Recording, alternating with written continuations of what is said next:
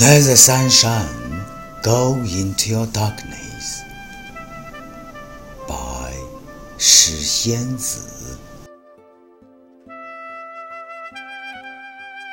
Like a winter iceberg, your indifference is not only hard, but with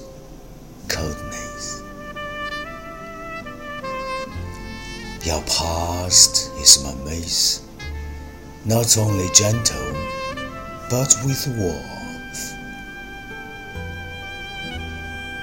How can I accept your double characters, just like a divinity from a heaven, a devil from a hell sometimes?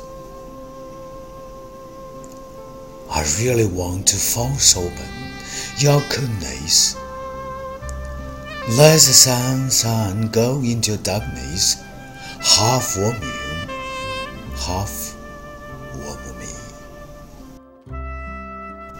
Melt all your glaciers, make your hardness gentle and warm and considerate from this day.